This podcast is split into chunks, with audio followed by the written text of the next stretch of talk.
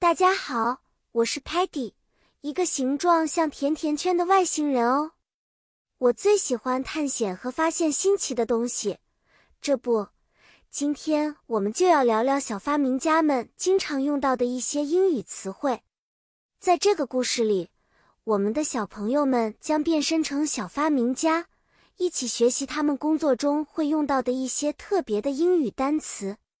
小发明家在制造他们的新奇装置时，会用到很多特有的英语词汇，比如 engineer 工程师、invent 发明、gadget 小装置、create 创造和 experiment 实验等。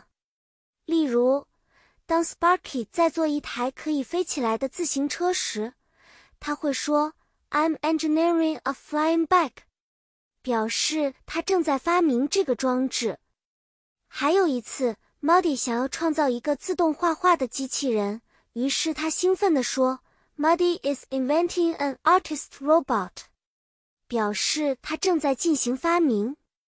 如果 Telemon 想测试他的新发明，他可能会告诉我们：“Telemon is creating a new gadget.